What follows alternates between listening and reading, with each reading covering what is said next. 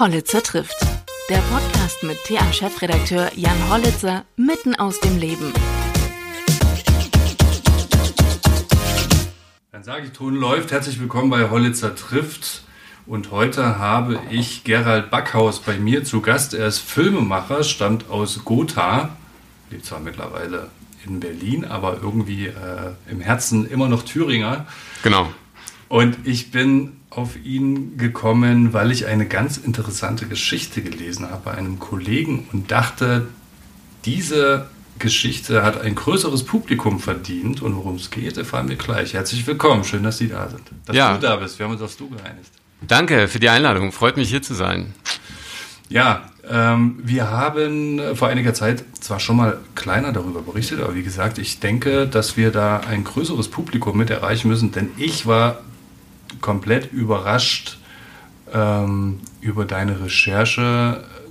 Ihr seid über einen Heimatforscher, glaube ich, draufgekommen.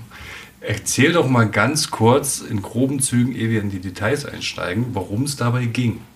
Ja, also ich fange am besten mal an, wie es dazu kam. Und zwar bin ich ja seit ähm, 2015 etwa beschäftige ich mich mit den Dialekten und Mundarten, die hier in Thüringen gesprochen werden. Und äh, 2000 Wie viele gibt's?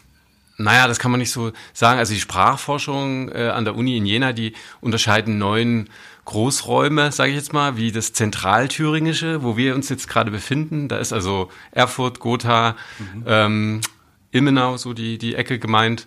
Während Weimar ist dann schon wieder das Ilmenthüringische. Und ähm, Mühlhausen zählt zum Nordthüringischen, genau wie das Eichsfeld zum Beispiel.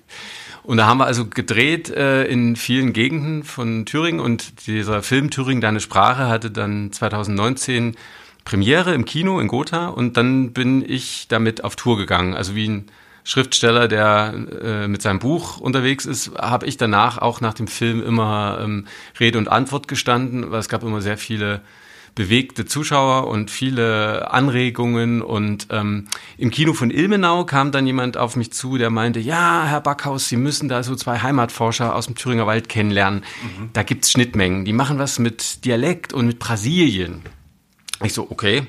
Dann äh, nix wie her mit dem Kontakt, äh, schauen wir mal. Und äh, dann sind die beiden Heimatforscher aus Böhlen, bei Großbreitenbach liegt das, im Ilmkreis, sind dann nach Suhl ins Kino gekommen, haben meinen Film Thüringen deine Sprache angeschaut, haben gesehen, was wir so machen. Und danach haben sie mir dann im Kino äh, da die Geschichte erzählt. Und die ist wirklich Wahnsinn. Also so eine ähm, Vertreibung aus Thüringen im 19. Jahrhundert. Und die beiden haben in über 20-jähriger Recherche äh, dann herausgefunden, dass da diese Nachkommen der vertriebenen Thüringer aus Böhlen, äh, wo die da leben in Südbrasilien und ähm, ja, dass sie bald hinfahren, hieß es dann. Ende 2019, also November, Dezember. Und ähm, ich war dann so angefixt und äh, fand das so spannend, dass ich meinen Kameramann und Kollegen, den Sven Klöpper, mit ins Boot geholt habe. Und dann haben wir überlegt, wie wir das irgendwie technisch, organisatorisch, finanziell bewerkstelligen können und sind dann damit nach Brasilien. Sprich, also die beiden äh, Heimatforscher, der äh, Hans-Günther Schneider und der Dieter Lange, die sind mit dem Schiff gefahren und wir sind dann quasi hinterhergeflogen und haben uns dann in Rio de Janeiro getroffen. Und äh, von da ging es dann nochmal 1000 Kilometer nach Süden mit einem Inlandsflug nach Florianopolis.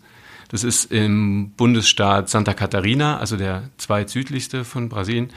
Und ja, von da dann zu den, wir nennen sie die Kaffeepflücker. Aber das ist, muss ich ja nochmal extra erzählen, wie es zu dem Namen kommt. Ja, unbedingt. Und wir haben jetzt gehört, ähm, Vertreibung. Warum wurden die Böhlener denn vertrieben? Na, äh, vielleicht ganz äh, kurz erklärt, ähm, ich sag mal, Aufstand der Weber, Gerhard Hauptmann, das sagt ja vielen Leuten was. Äh, das äh, fand in Schlesien statt. Also da haben die Leineweber ihre Arbeit verloren durch die Industrialisierung.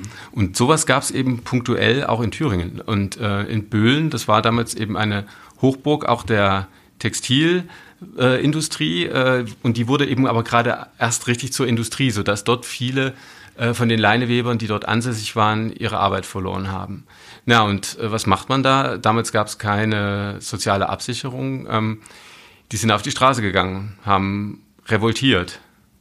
Und ähm, das war natürlich äh, der Dorfobrigkeit, also ich sag mal auch diesen Manufakturinhabern und den anderen ein, ein Dorn im Auge. Und ähm, die mussten irgendwie ihre Familien durchbringen. Die sind also auch zu Wilddieben geworden. Und ähm, naja, und da kam es dazu, dass äh, die Dorfoberen dann gesagt haben, hier muss irgendwas passieren. Und die gehörten damals zu Rudolstadt äh, und haben da bei der fürstlichen Regierung äh, gesagt, hier, hier muss was passieren, äh, äh, bitte helfen Sie uns irgendwie. Und da hat der Fürst wohl gesagt, was in Böhlen ist Revolution und hat da also Militär da hochgeschickt. Und äh, dann fügte es sich so, dass in dieser Zeit, also wir reden von 1852, mhm. äh, hat Brasilien, das damalige Kaiserreich Brasilien, hat äh, in Deutschland offensiv um Arbeitskräfte geworben.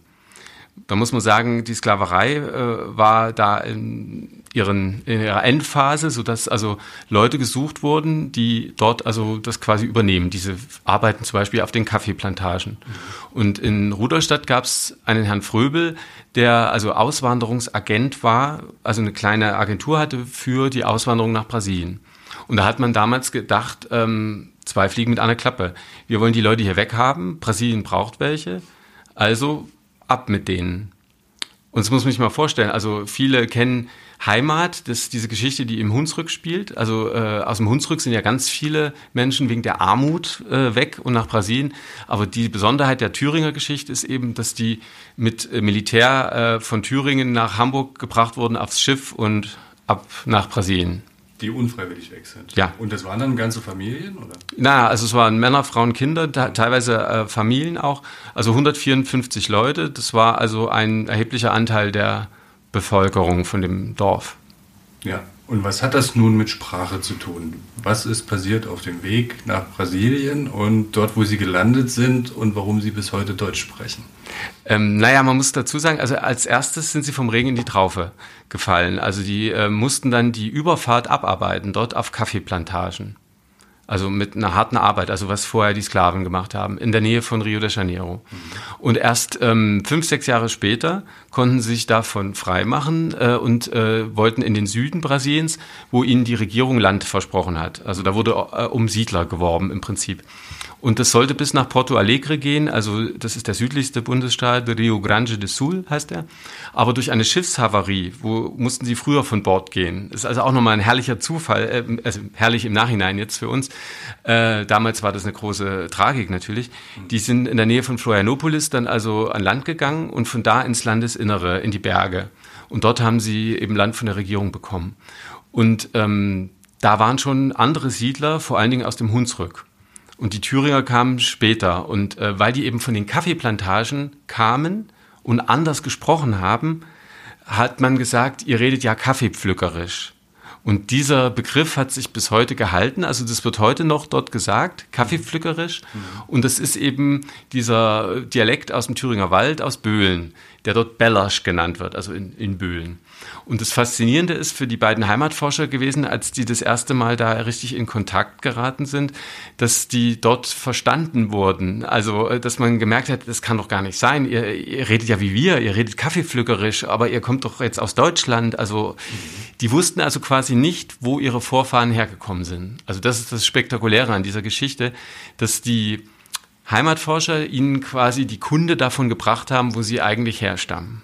Also die Geschichte ihrer Herkunft, ihre Identität, ihre Wurzeln. Und haben das die ursprünglichen Kaffeepflücker äh, verschwiegen, den Nachfahren? Weil normalerweise gibt man ja so eine Geschichte weiter.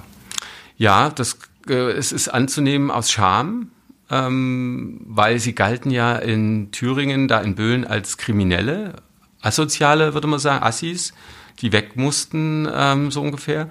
Und äh, dann gleichzeitig ja der Verlust der Heimat. Also das ist ja das kann man sich heute gar nicht mehr vorstellen. Also, weil wir kennen Bilder von Brasilien, Internet, Fernsehen und alles. Das, das war ja damals alles gar nicht. Also, die sind ja in eine komplett unbekannte Welt und manche haben ja auch die Überfahrt gar nicht überlebt. Äh, muss man sich mal vorstellen. Wochenlang mhm. auf so einem Segelschiff in wer weiß was für hygienischen Bedingungen und dann eben da auf diese Kaffeeplantagen und also sie hatten ja auch nichts dann dabei, logischerweise ähm, also nichts aus, was an die Heimat erinnert hat. Ähm, die hatten ja nur ihre Klamotten am, am Leib. Mhm. Naja, und also da kann jetzt natürlich nur gemutmaßt werden, dass die das deswegen nicht so explizit weitererzählt haben, sodass eben alle drumherum, die Hunsrücker da in Brasilien, gesagt haben, das sind die Kaffeepflücker. Die reden kaffeepflückerisch. Und deswegen haben wir auch unseren Film so genannt, äh, bei den Kaffeepflückern in Brasilien. Und es taucht gar keine Kaffeeplantage im Film auf, weil das ist ja eben nur diese fünf, sechs Jahre sind es gewesen damals. Und äh, die machen ja jetzt ganz andere Dinge. Und wie groß ist dieses Dorf jetzt? Naja, das kann man äh, schlecht mit so einem Thüringer Dorf vergleichen. Wir haben ja hier meistens einen Marktplatz und eine Kirche und ein, äh, sogenannte Haufendörfer und so. Mhm. Und dort ist es eher so, dass es einzelne Höfe sind, Ge Gehöfte, mhm. die äh, einigermaßen weit weg voneinander. Also das, jeder hat da so sein Land damals äh, bekommen, hat den Urwald urbar gemacht, was wieder eine Extrageschichte ist, denn da war ja auch schon jemand damals. Also Indios, indigene äh, Völker waren da auch. Ähm, das macht also, äh, ist noch eine ganz andere Dimension dieser Geschichte. Ähm, das heißt, die Vertriebenen haben wieder welche vertrieben.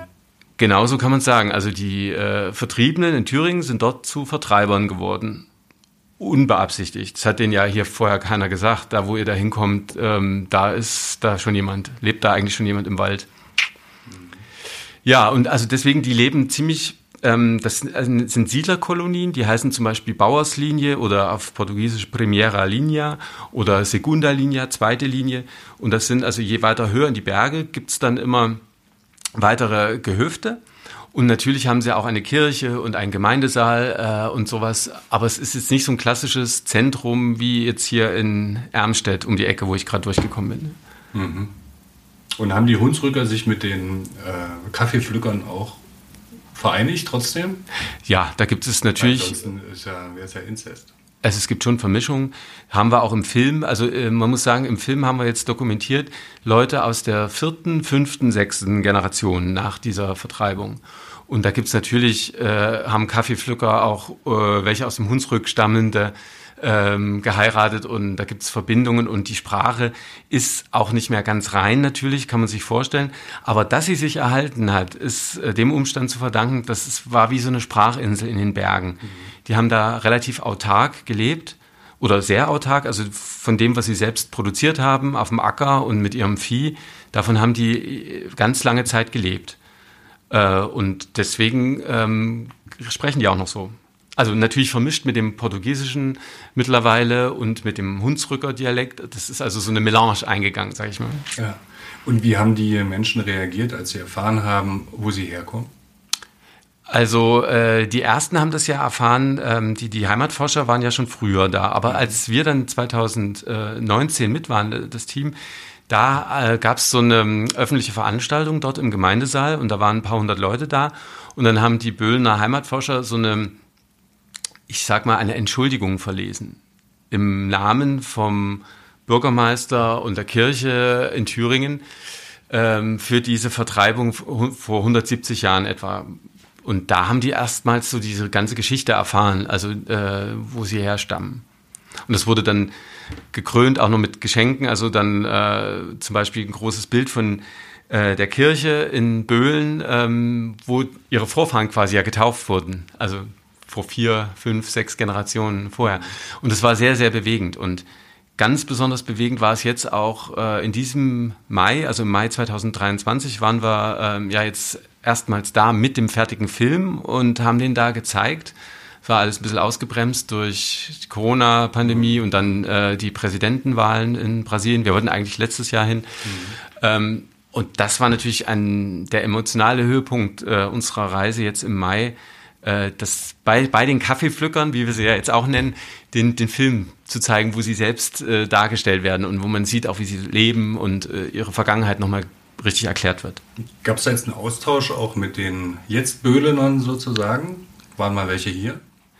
Äh, mit den Jetzt-Böhlenern gab es äh, einen Austausch. Also ähm, wir waren ja jetzt ein Teil einer Delegation im Mai. Also da ist der Bürgermeister von Böhlen und der von Großbreitenbach, wo es dazugehört, und eine Ortschronistin und äh, jemand vom Landratsamt. Also wir waren ein Teil einer, ich sag mal, lokalpolitischen äh, Delegation und waren also dort auch eingeladen bei den Rathäusern in Aguas Mornas heißt die eine Kommune, zu der die Siedlerkolonien gehören. Mhm. Und Sao Pedro de Alcántara heißt die andere. Also es ist auf der ähm, naja, also wie wenn hier was zu Erfurt und Gotha gehören mhm. würde, äh, so von der, von der Lage. Mhm. Und deswegen waren wir da mal mit den politischen Vertretern zusammen eingeladen in den Rathäusern und die Hoffnung besteht natürlich, dass da jetzt auch mehr in Zukunft passieren kann. Äh, nur ist das naturgemäß durch die Entfernung äh, schwieriger, als wenn man jetzt eine Partnerstadt in Frankreich oder meinetwegen in Irland hat, wie Rudolstadt. Mhm. Ähm, das sind 14.000 Kilometer etwa. Mhm. So grob. Ja. Ähm, Sie beschäftigen sich ja, du, du beschäftigst dich ja viel mit, äh, mit Dialekten, hast du gesagt, äh, dass es hier so neun Sprachkreise in Thüringen gibt. Jetzt gibt es einen neuen dazu. Wie viele gibt es denn oder wie oft kommt denn sowas vor, dass man sowas entdeckt wie so eine Sprachinsel? Also das ist das erste Mal jetzt mit dem äh, Brasilien, dass, dass ich äh, auf sowas gestoßen bin.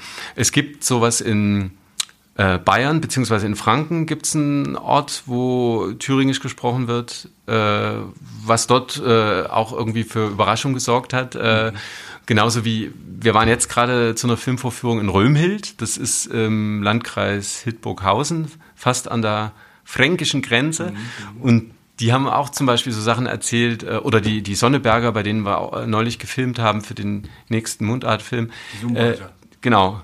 Ah, ich würde mich da nicht so aus dem Fenster lehnen. Ich kann das, glaube ich, nicht richtig aussprechen. Dieses, aber so ähnlich. Ja, so ähnlich, so ähnlich klingt das. Aber da äh, versteht man keinen Ton, wenn die anfangen. Ich verstehe da einiges. Aber das liegt vielleicht jetzt auch mittlerweile dran, dass ich ein bisschen äh, ein Mundartohr habe. Aber ich verstehe da auch nicht alles, klar. Aber einiges.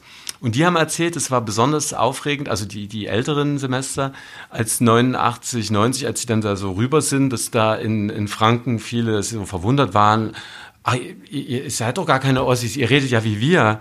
Ähm, also das ist zum Beispiel auch ein Phänomen, was in weiten Teilen der Republik äh, unbekannt ist. Ähm, dazu passende Anekdote, äh, mich rief mal eine äh, Filmproduktion, Spielfilmproduktion aus Hamburg an, Herr Backhaus, Sie sind doch der Thüringer Dialektexperte. Und ich dann erstmal, stopp, stopp, ich bin jetzt kein Sprachwissenschaftler, also ich kenne mich ein bisschen aus, weil ich eben Filme darüber gemacht habe. Vielleicht kann ich Ihnen ja helfen. Ja, wir drehen einen Spielfilm, der soll 1990 in der DDR in Thüringen auf dem Land spielen. Aber unsere ganzen Schauspieler sind Hamburger und Berliner. Die reden ja sowas von Hochdeutsch, das geht eigentlich nicht. Wir brauchen, die sollen eine thüringisch äh, Färbung haben. Und da habe ich die erstmal auf den Topf gesetzt und gesagt, naja, welches Thüringisch hätten Sie denn gern? Wieso? Gibt es da mehrere? Ich so, ähm, ja, gibt es. Und dann habe ich ein bisschen aus, äh, in unserem Film haben wir so eine Landkarte, also Thüringen und diese verschiedenen Sprachgebiete. Und dann haben wir das so ein bisschen eruiert. Ähm, und dann hieß es gleich, ja, da wo wir drehen, Richtung Vogtland. Kreiz, nee, so soll es nicht klingen. Ich so, okay. Südthüringen, alles südlich vom Rennsteig, was fränkisch ist, scheidet auch aus, weil dann könnte ja der gesamtdeutsche Zuschauer in Düsseldorf, sage ich mal, denken, das sind ja gar keine Ossis, das ist ja jetzt in Bayern oder so. Also das, so genau können die das ja dann nicht unterscheiden. Das ist dieses Itzgründische. Genau, Itzgründische ist das äh, Sonneberger Gegend, Hildburghausen, ja. Mhm. Äh, so soll es nicht klingen. All, und dann habe ich gesagt, naja, dann bleibt ja eigentlich nur so ein bisschen, ja, Erfurt, Gotha, Weimar, so das Zentral, diese, diese Einfärbung. Und dann konnte ich ihnen jemand besorgen, ähm, der Wo, das gesamte. Erfurt auch, ganz, Erfurt auch ganz schön dreckig klingen kann. Ja, ja, das kommt als nächstes. Die wollten ja auch keinen ganz speziellen Ortsdialekt, sondern, was die Sprachforscher sagen, so eine regional gefärbte Umgangssprache. Also sprich, wenn ein Hannoveraner hierher kommt, der würde schon sagen, hey, wird Thüringisch geredet, aber die äh, Thüringer selbst würden sagen, naja, aber das ist jetzt nicht mehr das richtige Erfurt. Das mhm. ist äh, weit entfernt, das ist wirklich nur so eine leichte Einfärbung. Sowas wollten die quasi. Und so jemanden habe ich gefunden, der hat den dann das gesamte Drehbuch äh, eingelesen, äh, mit einer Frau zusammen, die Dialoggeschichten. Und das haben dann die Schauspieler alle auf die Ohren gekriegt für die Proben. Und die haben dann damit geprobt. Und ich war natürlich wahnsinnig gespannt auf den Film, weil der ist ja jetzt raus. Seit, äh, der hatte Kinopremiere im April. Der heißt Irgendwann werden wir uns alles erzählen.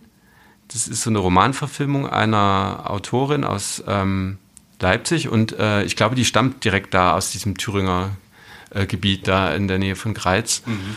Und ich war ganz gespannt, wie die das jetzt sprachlich machen. Und ich muss sagen, also abgesehen davon, der Film ist richtig klasse, also die Geschichte, das hat mir äh, wirklich sehr gefallen. Und auch sprachlich ist es so, dass, dass jetzt nicht jeder perfekt hinkriegt oder so, aber es ist auf jeden Fall viel besser, als wenn die wirklich so Hochdeutsch gesprochen hätten. Das würde einfach nicht zu so einem Dorf passen, wo Heuernte gemacht wird und ähm, also wahnsinnige Bilder und eben richtig Dorf und da hätte das wirklich nicht gepasst, wenn die da allglattes Hochdeutsch sprechen würden. Wie identitätsstiftend ist denn so ein Dialekt? Hm. Sehr. Das ist. Ähm, Weil viele versuchen sich das ja abzugewöhnen, ne, damit man nicht unbedingt auffällt.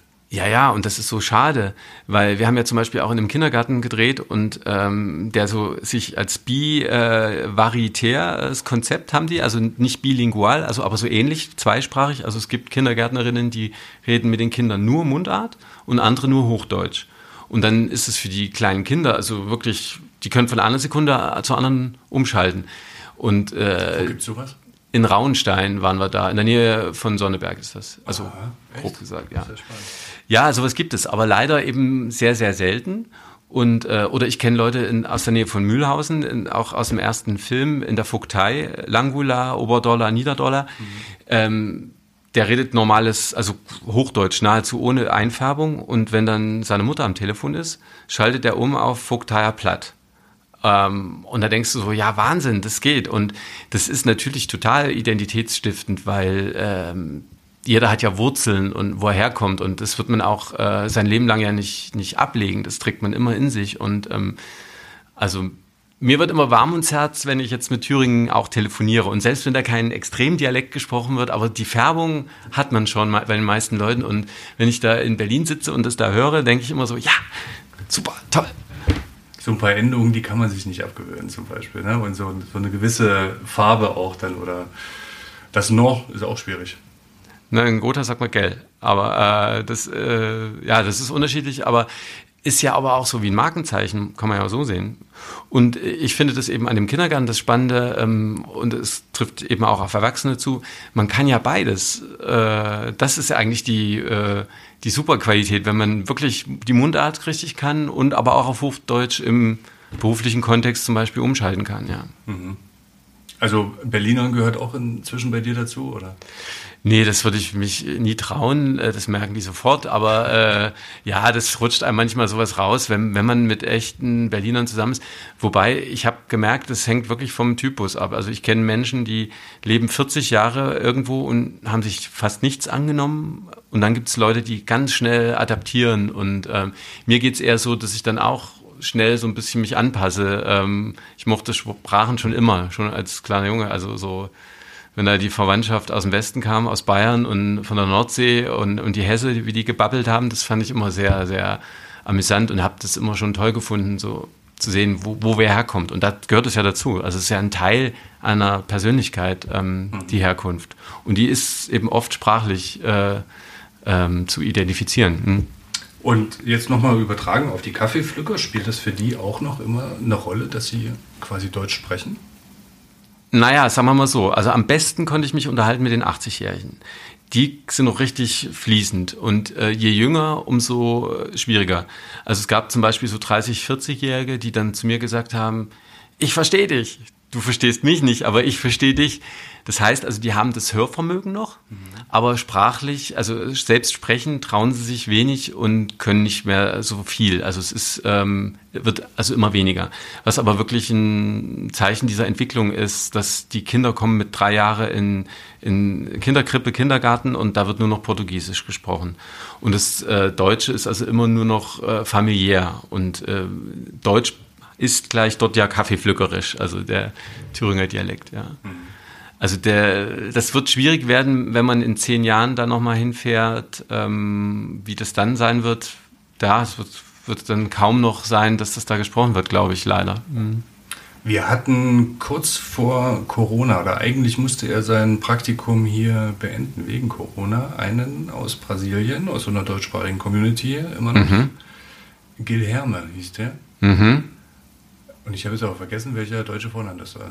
Wilhelm oder Hermann? Ja, ja, oder das. Ah, hm. Ich habe, ich sehe es vor mir, wie es, wie es geschrieben wird, aber ich kann es jetzt nicht definitiv sagen. Ja, ja. Und aus welcher Ecke von Brasilien? War der auch aus dem Süden? Genau. Also Blumenau wahrscheinlich. Da ist so eine Hochburg. Also mit dem zweitgrößten Oktoberfest nach München. Fand ich auch total spannend, was der so erzählt hat. ja. Also wie viele Deutsche damals wirklich nach Brasilien ist. Und das ist schon, finde ich, so ein unreflektierter Teil der Geschichte auch. Ja, in Brasilien wird es übrigens im nächsten Jahr noch viel mehr reflektiert werden. Da wird groß gefeiert 200 Jahre ähm, deutsche Einwanderung. Mhm. Also wobei nicht alle in dem Jahr gekommen sind, aber das gibt ja immer so gewisse Termine, wo, wo man das so ein bisschen dran festmachen kann. Ja. Das wird also in Brasilien wird es äh, nächstes Jahr äh, verstärkt thematisiert werden. Hoffen wir mal auch hier in irgendeiner Art. Also wir hatten ja dort. Ja, wir werden Anknüpfungspunkte suchen. Auf jeden Fall. Ja, also ähm, wir hatten ja dort äh, ein gro großes, tolles Erlebnis. Also der deutsche Generalkonsul in Rio de Janeiro, der hat äh, uns da eingeladen und hat eine Filmvorführung organisiert. Also äh, ich hatte ja vorhin gesagt, also der emotionale Höhepunkt unserer Reise war direkt bei den Kaffeepflückern im Gemeindehaus nach einem Gottesdienst vorher, der mehrsprachig war. Übrigens, der war auf Portugiesisch, Hochdeutsch, Kaffeepflückerisch und Hunsrückisch. Also auf viersprachig mit Beamer wurden die Liedtexte neben äh, äh, den, den Altar, äh, also an die Wand geworfen und dann haben wir alle versucht, da mitzusingen in allen vier Varianten.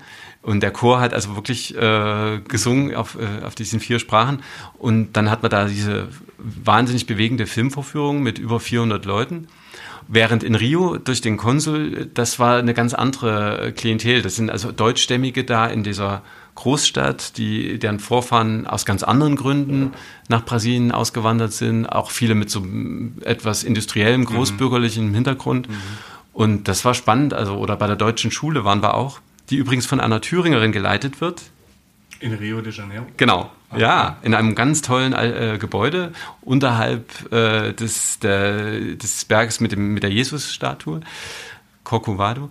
Ähm, ja, das war auch übrigens sehr spannend. Da haben wir den, den Film gezeigt vor den zehnten Klassen in der Aula und vor den elften Klassen. Und äh, diese jungen Leute waren wahnsinnig unruhig. Äh, ich dachte so, na, das merken die das überhaupt alles, worum es hier geht und so. Und dann hatten die aber ganz viele Fragen, waren super interessiert. Also ja, also mich hat die Geschichte auch fasziniert und ähm, freue mich sehr, dass du heute mein Gast warst und ähm, du diese Geschichte nochmal auch auf der Tonspur erzählt hast. Vielen Dank, Gerald. Sehr gern. Oder wie die in Brasilien auch sagen würden, muito obrigado. Vielen Dank. Was kann ich da jetzt sagen? De nada, sagt man da. Mach, äh. Vielen Dank.